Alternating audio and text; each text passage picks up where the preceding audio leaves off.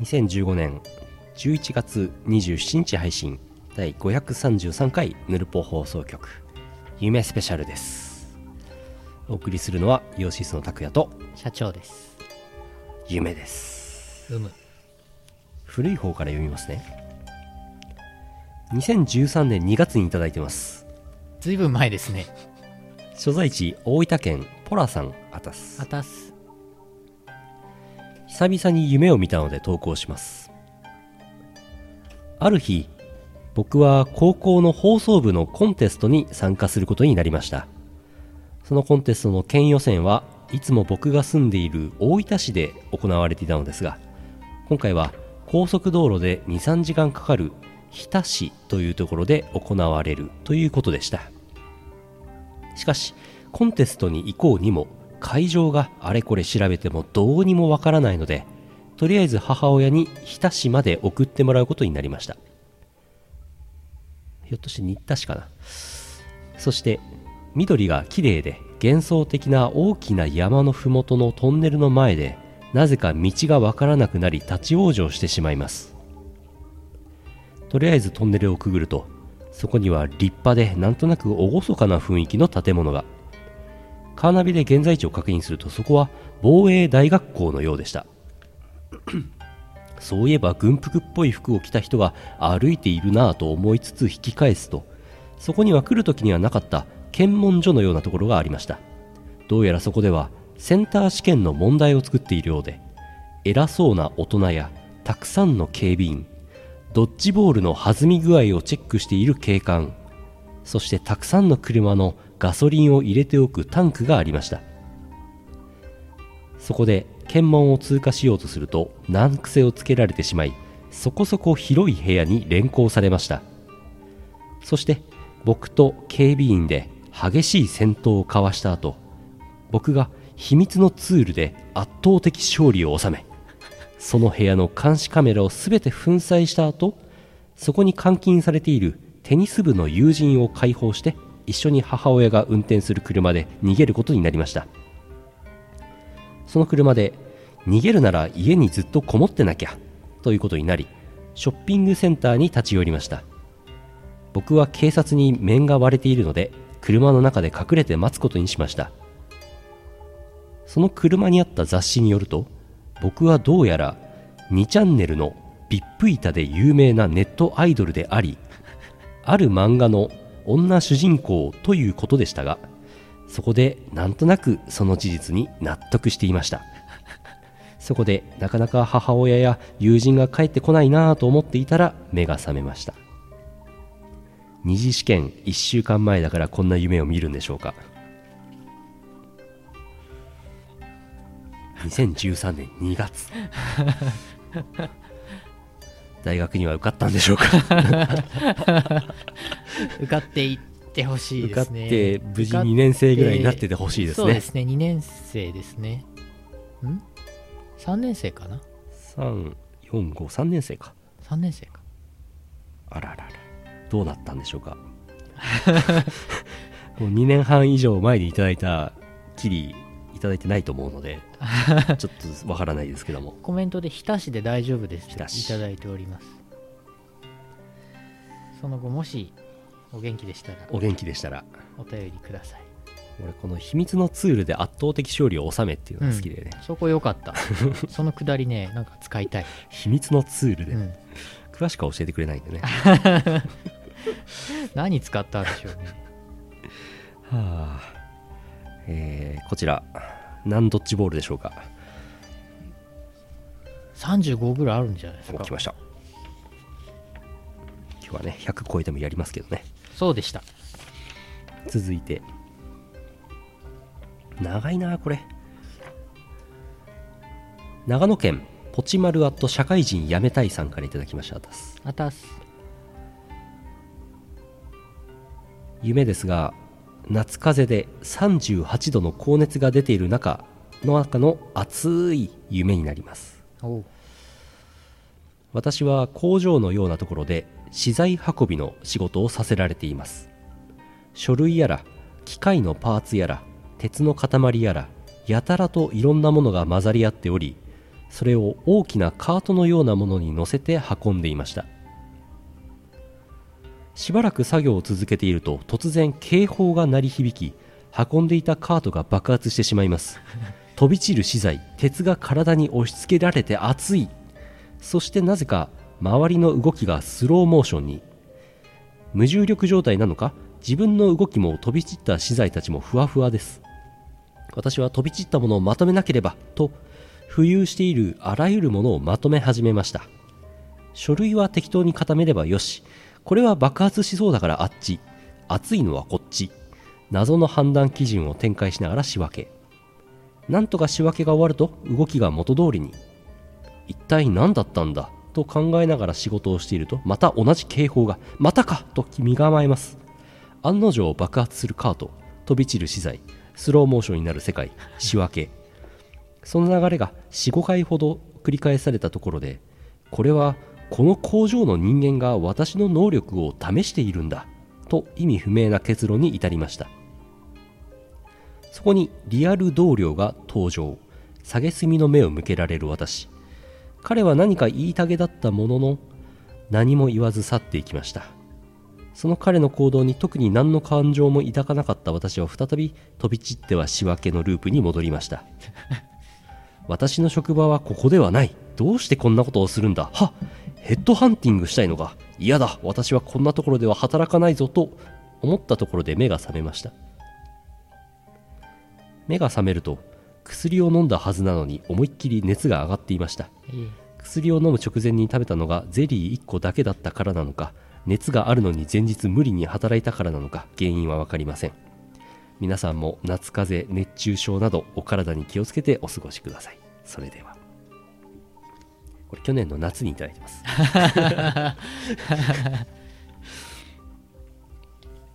繰り返しネタあるけどこんなに繰り返さないよね。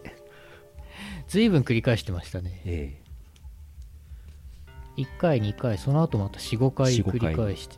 えすごい。相当言ってますね。あと同僚が出てくるんだけど別に何も起こらない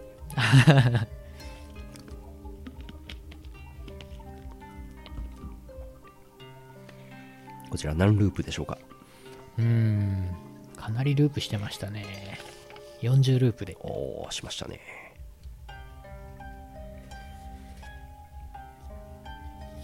どんどん行きましょう。はい。木更 ACS さん大分県あたすあたす夢。私は実家で帰省していました。実家に帰省していました。ある時居間でゴロゴロしていると今年二十歳になる妹が私の背中にテープと紙で何かを貼っています。どうやら私の秘密や悪口を書いた紙らしいです。それを知らない私はその後町に用事を済ませに行こうとしますが周囲の怪げな目に不可解な思考をするだけです。駅の中を通り抜けるとずいぶん前の夢で一緒に鹿児島から小倉に一緒に行った知り合いの JR の運転士さんと今年車掌から運転士にジョブチェンジした友人の元車掌さんとばったり会って「木更くん背中の張り紙なんやと?」と言われたところで背中の張り紙を掴んで破り張り紙の存在に気がつきますすると私はその張り紙の中に吸い込まれていきました行き着いた先は頭上から噴石が飛んでくる火山地帯でしたワープした紙はすぐに燃え散り途方に暮れていた時に頭に噴石が当たって目が覚めました。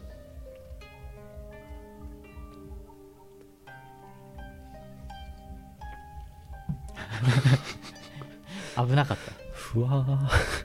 ふわー。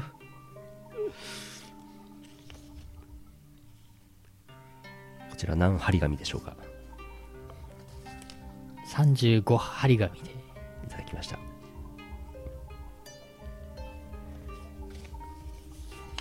Kindle Fire の具合はどうですか？あの Kindle Fire デレスで起動したんですけど最初の事務所。事務所。チュートリアル始まったんですけど。事務所。事務所。事務所から進みません？いやえっ、とねスクリーンショット撮り方を知りたいなと思って。わかりません。もしかして Kindle Fire ってスクリーンショット撮る機能ないんじゃないかと思って今愕スクリーンショット然となった。撮る必要ないですからね。普通撮らないよねもしかしてこれさなんかさ SSR 出たやったとかなってもさ俺誰にもなんか自慢できない写真的な、スクリーンショットを撮れたとしてうん、その後どうするかって問題ありますよ。えっとねツイッターは連携あしてるらしたしたのさっき。なるほどね。うん。取れないのかな？じゃあもうちょっと頑張っていただいて。これをそのままスマホで。なんか昔の昭和のテレビみたいなことやってます。ね あなになに電源ボタンと音量したありがとうございます。いいこと聞いたじゃあちょっと Kindle Fire の方はもうちょっと頑張っていただくとして、はい。続いての夢です。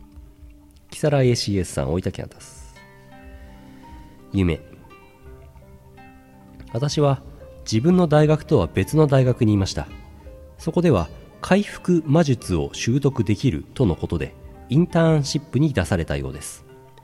そこで迎えてくれたのは喋る魚のカワハギかっこ通称マルハゲと喋るウマヅラハギ通称ウマハゲの2匹でした。どちらも権威のある人らしくとりあえずその人の研究室らしいところに回されました。そこに入ると先客でインターンシップに来た15人がいました。そして丸ハゲと馬ハゲが縄跳びをしろと言います。不審がっていると偶然居合わせた別の大学の友人がこれは生贄を選ぶ儀式だと忠告してきたので一目散に逃げてきました。すると私に気づいたのか丸ハゲと馬ハゲが集団で襲ってきます。私は食堂にし忍び込み熱々の食用油を鍋に入れます。まず護身用に中華鍋を振り回しますが丸ハゲと馬ハゲはそれを突き破ります。それでもつついてくる丸ハゲを踏みつけ次に突撃する馬ハゲの進路上に油の入った鍋を向け馬ハゲは素揚げにされました。なおも襲ってくる魚に切れた私はす水の中を泳ぎながらかっこ撃破しつつ丸ハゲと馬ハゲの攻撃をかわし上がったところで水を濃硫酸に変える呪文を使い その後プールに電気を通して一網打尽にしましたしかし上がったところにいた身長166センチのアルピノの女の子に蹴飛ばされて濃硫酸のプールに落ちましたところで目が覚めましたその日の夕方にスーパーで皮を剥がれた丸ハゲが2尾で298円。皮を剥がされた馬ハゲが1尾348円で売っていました。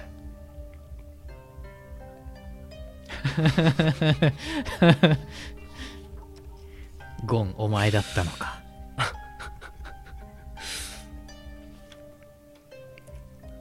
すごいですね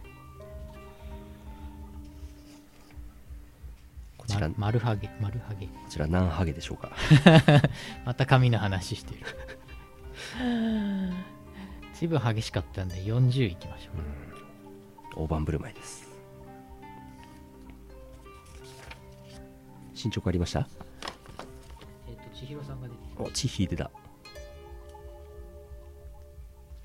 おおう。あスクリーンショット撮れた。スクリーンショットを撮った音が出ました。ワンあざっす続いてはい。新規やっと春巻き大好きさんあたす。あたっす。小4か小5くらいだった時に見た夢です。場所はじいちゃんの家だった気がします。僕と姉と弟がかくれんぼをしていました。鬼は弟。タンスの中に上手に隠れた僕はほっと一息。見つからないように必死に息を殺し目を閉じていましたその後目を開けた瞬間場所は全く知らない座敷でした。あれじいちゃんの家じゃない。と当時勘の鋭い純粋な心を持った僕はそう思い脱出しようと試みましたがなぜか扉が開きません。どうしたものかと思い後ろを振り向くと巫女服を着た幼女が座っていました。にっこり笑っている幼女を見て僕は開かないんじゃ出れないし仕方ない。幼女と遊ぶか。それからしばらく幼女と遊んで目が覚めました。後日じいちゃんに夢のことを話すと「そうかお前もあったか」と何か意味ありげな一言を残してこの世を去ってはいませんが川屋の方へ行きました。未だ幼女と僕の家系の関係は解明されていませんが巫女服を着ていたことから近所の神社と深い縁がありそうです。ウハウハな夢だったのでとても印象的に残っている夢でした。それは夢だったんですかね？いやーどうなんでしょうね。僕も会いたいっていう意見が。こちら何巫女でしょうか？35ミコで。ですよね。誘導された気がする。そう言ってくれると信じていました。ミコミコ。ミコミコですね僕も会いたい。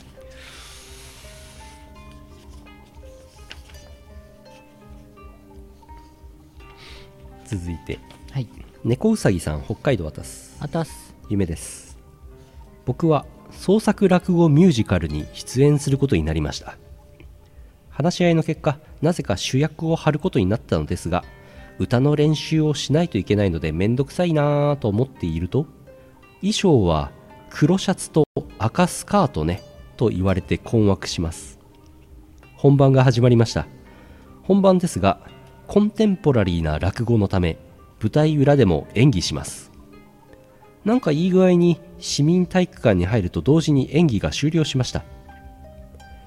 演技を終えて着替えているとその道のプロの人が感想を言ってくれました。嬉しいなぁと思いましたがその後スタッフにいつでも演技できるようにその服は今後ずっと着ててください。と言われて絶望したところで目が覚めました。黒シャツと赤スカート。コンテンポラリーな落語。ちょっと想像できる。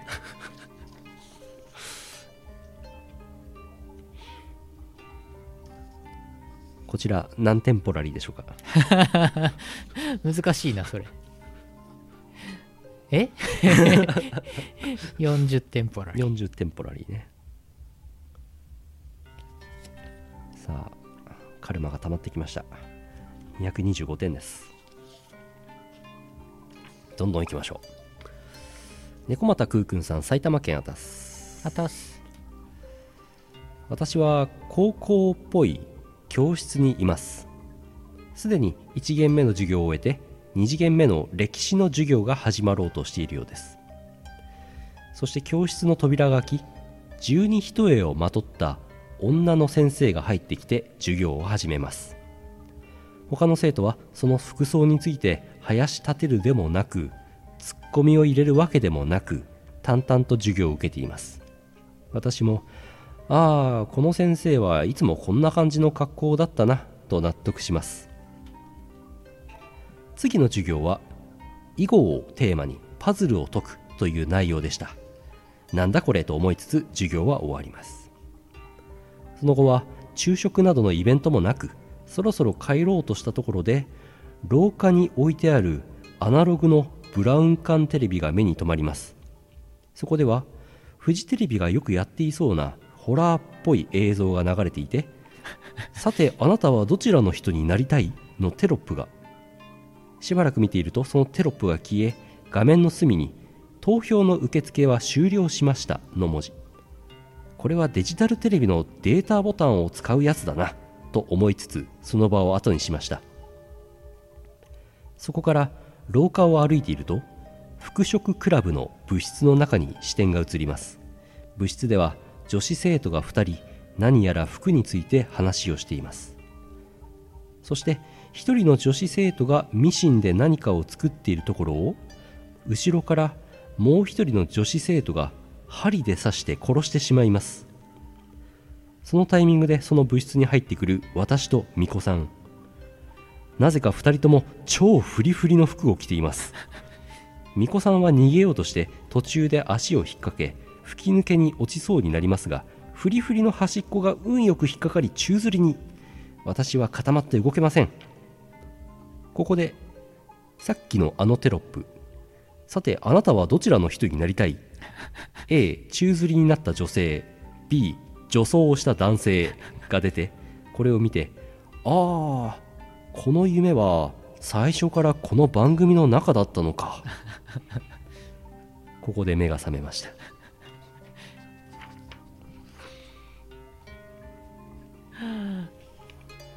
クー君の夢は構成がすごいんだよね。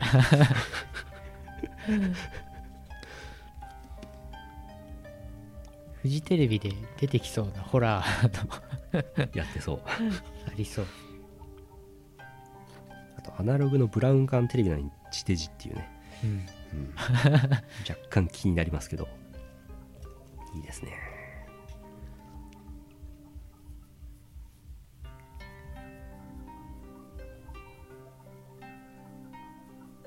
十二一重をまとった女の先生。うん。こちら何一重でしょうか？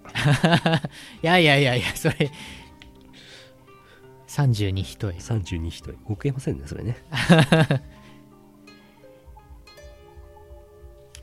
おなんか最初のガシャが出ましたよ。お。ノーマルですよねこれはきっと。最初の10連ですね。最初の10連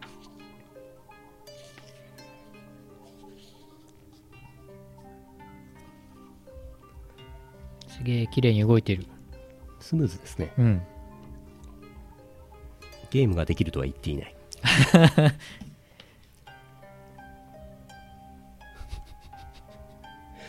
夢のお便りとねデレステを並行してやるっていうね。なかなかやったことないですね。ね。えしかもこれ本当音声だけで聞いてる人は何のこっちゃってなりますが。あとねちょうどね蛍光灯が映り込んで全然見えない。マジか。あ本当だ。これ最初あれだよね。ノーマルしか出ないんだよね。わかんない。そんなことはない。もう忘れました。ああ。はい。また後でまた後で。どんどん進捗ありますから、はい。次一番長い夢を読みます。一番長いやつ。めっちゃ長いです。マジか東京都アクラフさん。いただきました。アクラフさん。アクラフさん。ひらがなでアクラフさん。初めてですね。夢を見たので初めて投稿します。気がつけば自分は駅前大通りの歩道を歩いていて目の前には大きな家電量販店があります、うん。歩道に面した広いエントランス。でもよく見るとガラスドアに太いゴシック体で大きく「出口」という張り紙。ああ来店客が多いからこうやって人の流れをコントロールしているんだ。繁盛してるなぁと特に気を気にすることもなく通り過ぎます。店舗の端っこまで歩いていくと駅のホームにあるような小さめのエレベーターが立っています。さっきは出口を見せつけられ入店できなかった悔しさもあり近づいてみるとちょうど上から降りてくるカゴが見えました。襖のような片開きのドアが開き人が降りてきたので右に避け全員降りるのを待ち自分も乗り込みます。操作パネルの上部には LED で上矢印が表示されています。回数ボタンを見ると9階から B12 階までずらっと並んでいます。とりあえず5階くらいまで行ってみようかと思い5階のボタンを押しドアを閉めます。エレベーターは足元こそ普通の床ですが壁は周りがよく見えるガラス張りでエントランスが下へ遠くなっていくのが見えます。そのまま上昇し建物の骨組みらしき暗がりをくぐると巫女さんの自動音声のようなあでやかなアナウンスで「ピンポーン5階です。フロアはありませんが扉は開きます」直後ドアが開き向こう側のドアも一緒に開きますが宙に浮いています。向こう側のドアは枠だけでその下5メートルくらいのところにまるでビッグサイトの天井にあるような鉄網張りの通路が張り巡らされているのが見えます。LED にはまだ上矢印が表示されています。さすがに動揺した自分はとりあえずドアを閉め今度は9階のボタンを押してみます。再び暗い骨組みを抜けてエレベーターが9階らしきところに止まりますがやはり宙に浮いています。しかも横風が強い。カゴが風に煽られ何かに捕まっていないと落っこちそうになるのでとりあえずドアを閉めます。通過してきた途中階も止まれそうなフロアはなかったので今度は B1 階のボタンを押してみます。先ほど乗り込んだ1階を通過して土の断面が見えたところで再びアナウンス。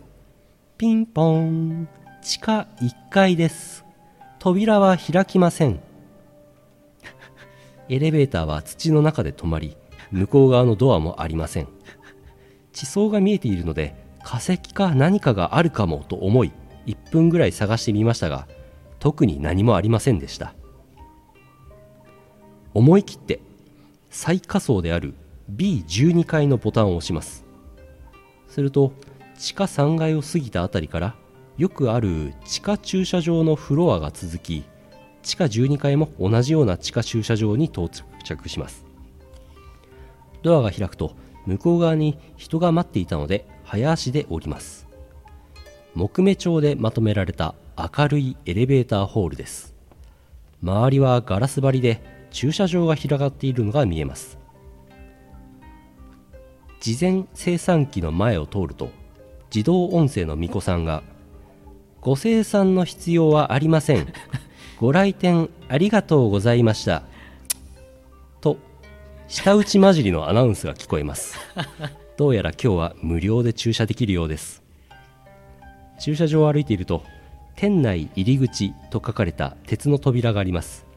やっとお店に入店できるとウキウキしながら扉を開けてみるとそこは日の光が直接差し込み雲一つない青空が見える吹き抜けのショッピングモールになっていました。最下層である地下12階は吹き抜けの真下に緑とレンガ造りの噴水広場があり子供は元気に走り回りおじいちゃんおばあちゃんはベンチでくつろいでいました。杖をつきながらベンチに座っていたキムおじさんとミコおばさんの会話を聞いていたところで目が覚めました。二人ともとてもイケボでした。それでは。イケボ。長い。そこ行ってみたい。行きたい。行ってみ地下たい12階。やばい。ちょっといいねそれ。吹き抜けになってんだ。ミコさん出てきすぎ。巫女さんのイケボって あちょっとかっこいい感じの喋り方か。あー。すごいな。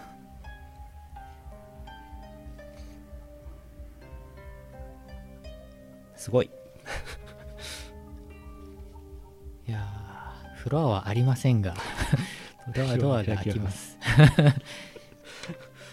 なんじゃそりゃ。怖いな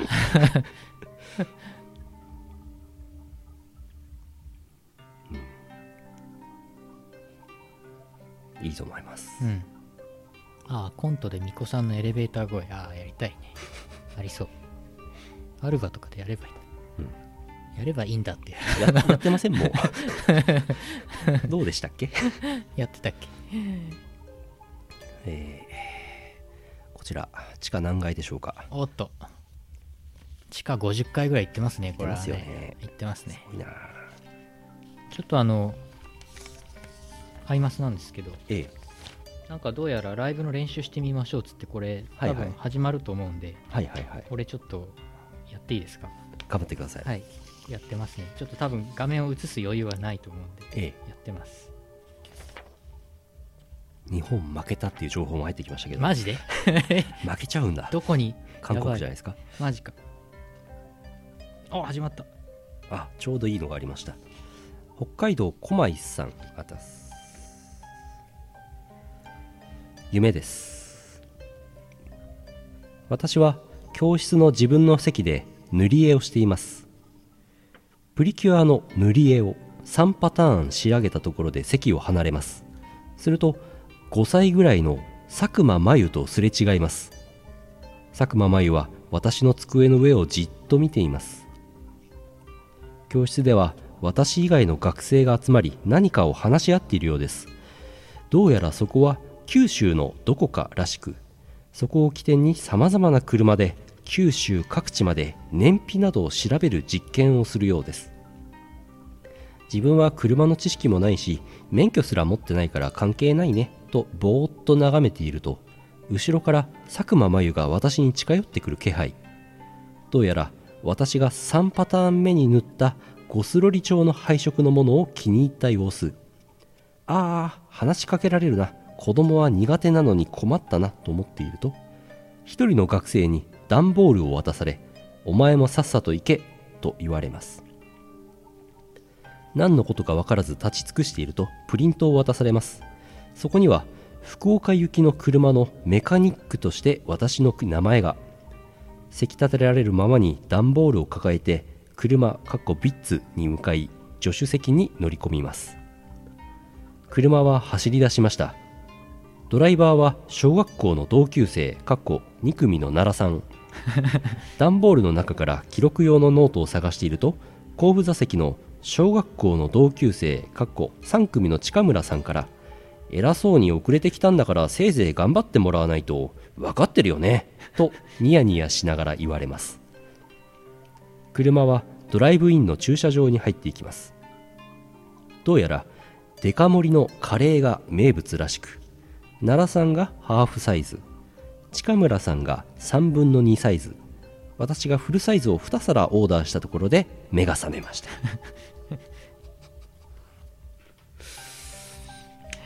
名前が。奈良さんあの奈良さんじゃないと思いますけどね。そうだよね。え我々はあっちのえついつい、みね、緑の奈良さんを想像しちゃうけどねママ湯が出てきましたね。ママ湯ですね。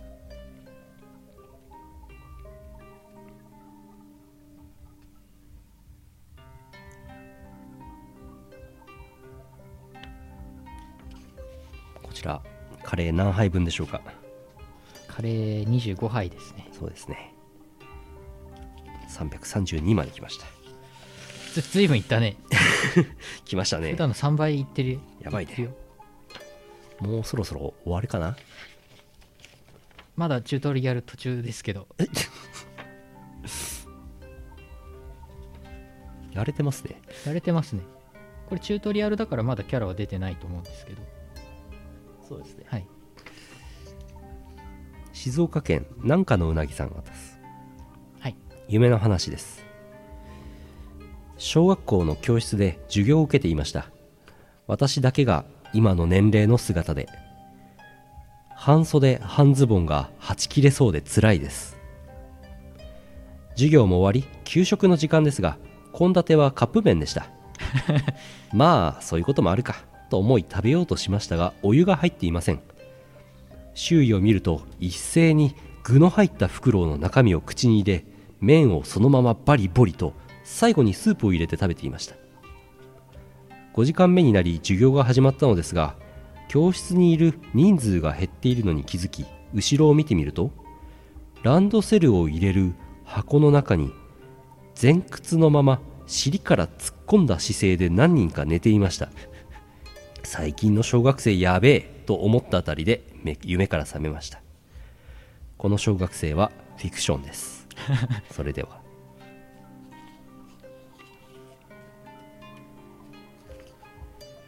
今から考えると給食カップ麺でもいいな。うん。なんかあり得るなと思った。たまになんかうん。3ヶ月に1回ぐらい給食でカップラーメン出てても良さそう。ふにゃふにゃのあのソフト麺よりうまいんじゃない？あーソフト麺もね美味しかったですけどカップ麺も美味しいからな。うん。でも熱湯だから危ないかな。そうでもないか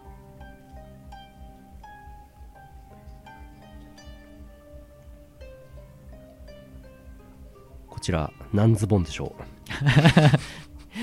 ズボンってなんか半ズボン以外あるんですか？全ズボンと半ズボンありますけども。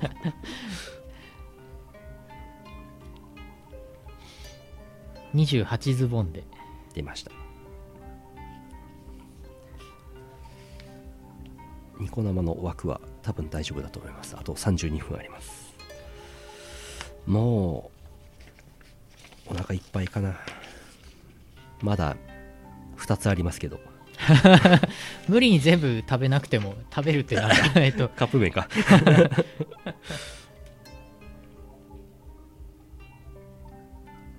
もういいかな。ゴールしてもいいかな。じゃあ終わり。誰もディレクションする人がいない。横でデレステやってるし、でもおかげさまでだいぶチュートリアル進んだ感ありますよ。うん、よかった。いや今日あれなんですよ。生放送でなんか最初の10連ガシャぐらい行きたいなと思ってたんですよ。うん。これちなみに後ろの画像今気づいたけどあれかい？ツイッターの星がハートになったから バレました。セイント・セイヤがハートになっちゃって、ええ。セイトハート屋になっちゃいました。今気づいたわこれ特に変わったとこないよなって思った 全然違いますね。セイントセイヤさんです。わかりました。これにて今日のヌルポ放送局終わりです。はい。11月終わりです。無事に無事に11月終わりました。あと1ヶ月で2015年終わります。うん。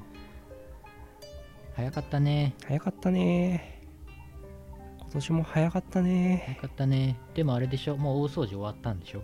うん。あとは上海行って帰ってきて寝て起きればもうお正月ですよ。そうです。サンフランシスコ行ってシンガポール行って生徒行って上海行って帰ってきて寝て起きたら2016年です。2016か。もうやばいなオリンピックイヤーですな。そうですな。来年はお休みです。す。ごいありありそう。ありそう。